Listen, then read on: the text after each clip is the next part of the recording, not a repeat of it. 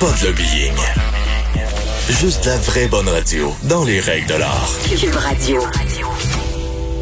On va faire euh, un petit retour sur le point de presse de la Sûreté du Québec hier concernant le drame de Saint-Apollinaire et qui de mieux pour nous en parler que le vrai négociateur Claude Poirier. Bonjour. Bonjour, Madame Saint-Hilaire. Alors, alors, qu'avez-vous pensé de ce fameux point de presse de la Sûreté du Québec? J'ai très hâte de vous entendre. Ben, d'abord, euh, c'est rare que je vais me déplacer pour aller à un point de presse, mais je vais y aller hier pour deux raisons. D'abord, pour avoir des réponses à certaines questions, des éléments que j'avais en ma possession, et également de parler, euh, même si j'ai pas eu le temps beaucoup de m'exprimer, le dossier de Martin Prudhomme, mais ça a tombé en deux chaises. Alors, le point de presse hier, je pense que la Sûreté du Québec, dans l'ensemble, a donné certaines réponses. Quand on regarde tout le portrait, j'ai eu l'occasion de vous parler il y a deux jours, je pense. Je vous avais dit que moi, j'avais reçu de l'information. À la suite de la découverte du cadavre des deux enfants, reçu des informations à l'effet que Martin était une personne très angoissée, était une personne qui, même si ça fonctionnait bien avec son ex-femme, l'ex-mère de, de sa fille de six ans, euh, il y avait toujours de l'inquiétude concernant la garde de ses enfants. Alors, quand je suis allé à la conférence de presse hier, j'ai écouté euh, Guy Lapointe qui, en passant, a fait le tour. Et je pense que dans l'ensemble, on a appris certaines choses. Il y en a beaucoup, de choses qu'on savait et on a confirmé. Moi, ce que je voulais savoir, d'abord, j'ai pas eu besoin de la poser, il l'a fait en partant. Est-ce que le geste ou l'accident mettait Martin Carpentier en cause avec ses deux filles, c'était un geste volontaire? La réponse a été claire, précise. On a fait une reconstitution d'accident. Ce n'est pas un geste volontaire. C'est une perte de contrôle. Puis on a même dit, déclaré qu'il avait tenté de revenir. Donc, automatiquement, faut dire éliminer ça. Ce que je voulais savoir, moi, j'avais l'information qu'il y avait un téléphone cellulaire dans la voiture. Mais ce n'était pas exact que une heure après que l'accident était survenu, le téléphone a sonné.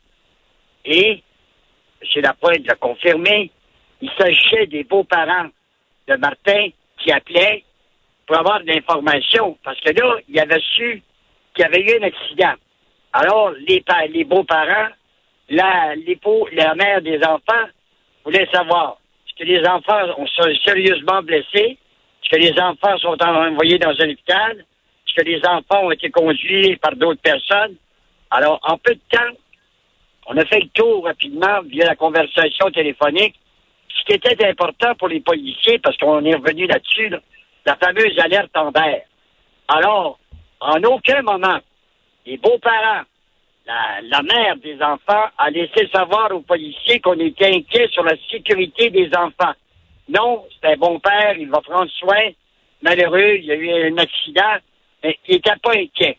Alors, même s'il n'y avait pas toutes les, données pour déclencher l'alerte Amber, ils ont quand même diffusé de l'information parce que ça prenait à avoir l'identité, la grandeur, les vêtements qu'il portait, puis lui-ci, la, la description de, Martin, puis rapidement, la Sûreté du Québec a pris possession des photos. Alors là, ils ont contacté les hôpitaux, ils ont contacté les compagnies de taxi. Il n'y avait personne qui avait des nouvelles. Alors, c'est sûr, il était rendu dans le rang Saint-Zéard euh, immédiatement après presque l'accident. Alors, moi, là, compte tenu des informations que j'avais eues, à l'effet que depuis un certain temps, d'abord, il y avait maigri, il était un petit peu maussade, mais par contre, ça allait bien dans, dans ses relations. Même la journée où c'est arrivé, avant d'aller acheter de la crème à glace, il est allé passer quelques heures chez ses beaux-parents avec les deux filles. Tout allait bien. Alors là, même s'il était inquiet puis il s'est confié à certaines personnes, qu'est-ce qui s'est passé dans la tête de ce gars-là? Au moment où il y a eu l'impact? Faut pas se leurrer, là. On n'a pas eu trop de détails, puis je pense c'est tout à fait normal. On avait aussi vécu l'affaire de Turcotte avec les enfants.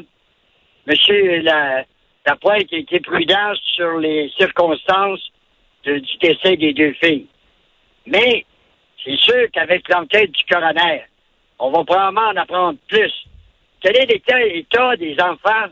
Est-ce qu'on a pu établir via l'autopsie quelle sorte de blessures que les enfants avaient subies? Lui, quelle sorte de blessures qu'il a subies? Il avait laissé un de ses souliers, donc il, était il avait un, pied qui était nu. C'est en allé dans le bois. Est-ce que dans sa tête, puis hier soir, j'avais l'occasion de m'entretenir avec euh, le psychiatre que vous connaissez bien, Gilles Chamberlain. Puis je lui donnais un peu les informations que j'avais, puis il m'a dit, compte tenu des informations que tu avais eues, je suis pas surpris. Et ce gars-là, là, c'était pas un, maniaque puis un penseur qu'on va partir pour tuer ses enfants. Mais les fils se sont touchés. Probablement qu'à un moment donné, il s'est dit Wow! Là, je me parle de la garde de mes enfants. Et malheureusement, il a posé le geste qu'on connaît. Maintenant, est-ce qu'il voyait ses enfants souffrir? Est-ce qu'ils saignaient? Je ne sais pas. Ils pas, là, ils ont fait deux, trois tonneaux. Alors, il n'y avait pas juste des égratignures, les deux petites filles, malheureusement. Alors, moi, c'est pour ça que je suis allé. Oui. Mais il y a quelque chose que je comprends pas, puis peut-être vous pouvez m'aider là. Euh, moi, j'ai juste fait de la politique, j'ai pas fait de police là. Euh, me semble, je comprends que l'entourage semble dire qu'il n'y avait pas de raison de penser qu'il allait pas bien quoi que ce soit. Mais vous, après quelques appels, après quelques informations, vous, vous réussissez à savoir que un, il avait maigri, deux, euh, qu'il avait peur de perdre la garde de ses enfants, euh, qui était plutôt maussade. Me semble, je sais pas qu'est-ce que ça prend. C'est-tu si grave que ça que déclencher l'alerte Amber, même dans le doute, je veux dire de savoir après quelques minutes. Il y a des critères pour déclencher l'alerte Amber. Ben oui, mais 18 heures, 18 heures? Non, mais le critère numéro un, c'est définitivement est-ce que les enfants, leur vie est en danger? C'est la première fois que l'alerte Amber est déclenchée au Québec quelques heures plus tard, mais même euh, que ce soit au début, c'est la première fois qu'il y a un échec.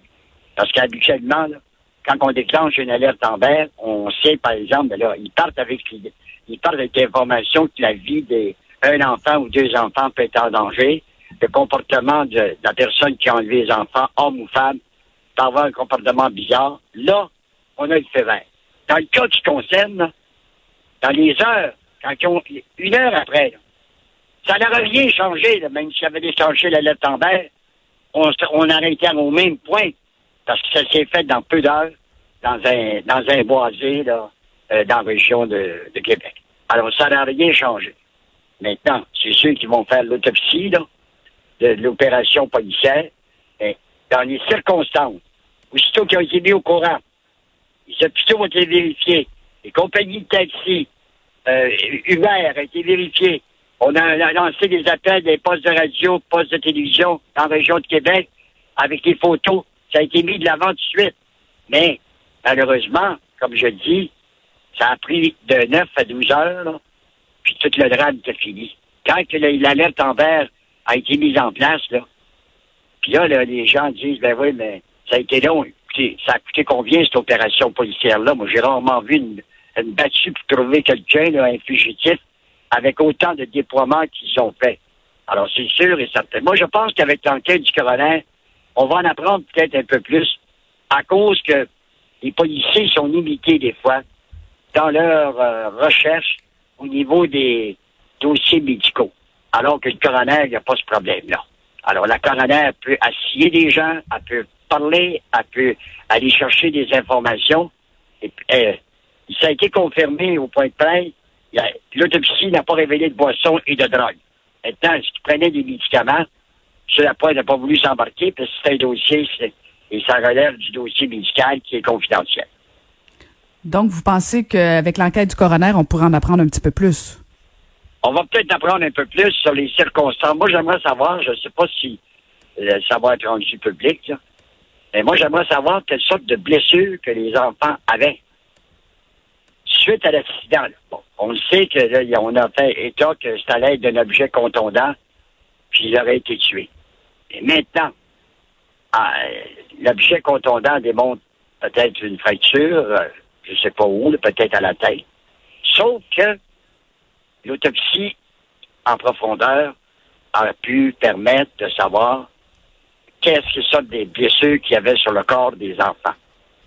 Tu sais, tu es dans une voiture, tu es, un enfant de 6 ans, un enfant d'11 ans. Tu fais trois, quatre cadeaux, ils sont pas sortis de la voiture exactement avec des égratignures. Dans quel état ça s'est passé? Puis lui, là, lui ci, là, il été blessé. Est-ce qu'il y a eu une commotion cérébrale? Est-ce qu'il s'est passé quelque chose?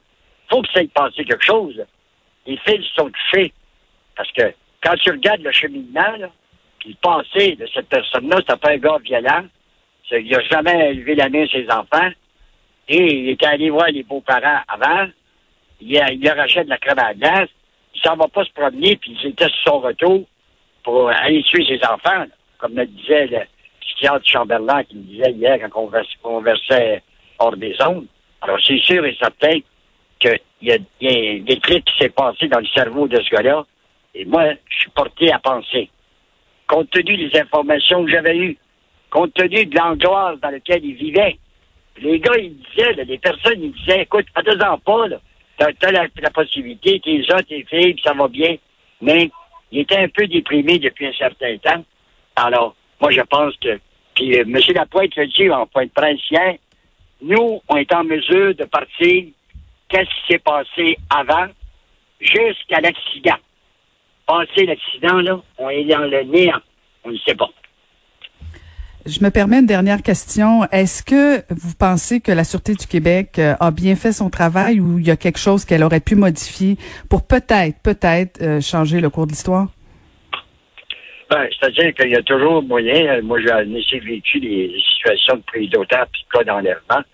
Il y a toujours des choses. Ils ont fait, ils vont faire ce qu'on appelle, moi j'appelle ça l'autopsie, de l'opération policière. Mais dans l'ensemble, il n'y a pas rien qui a été négligé au niveau des moyens. Puis, vous savez, moi, j'ai toujours eu comme principe, puis le docteur La Montagne me disait ça déjà, l'ancien président du Collège des médecins des psychiatres. La maladie mentale, vous aviez quelqu'un qui vous parlait de ça un peu plus tôt, je pense. Mm-hmm. Euh, la folie humaine, tu peux pas contrôler ça.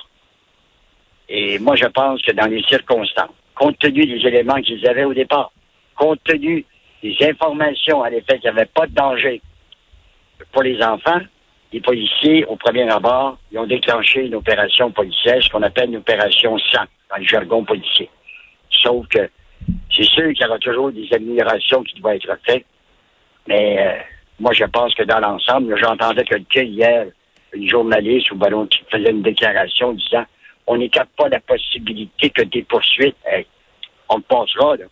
Moi, je n'ai pas, pas vu ça souvent dans ma carrière un déploiement aussi important pour tenter d'abord de localiser les enfants, après les avoir localisés, localiser le, le père, pas vu ça suivant. Fait que tout a été mis, puis je suis curieux de savoir si un jour on va prendre le, le coût de l'opération policière dans ce dossier-là. Ben, merci beaucoup de nous avoir parlé. Bonne journée, attention à vous. Merci. Merci, merci beaucoup. C'était le vrai négociateur Claude Poirier. Vous, vous écoutez Caroline Saint-Hilaire.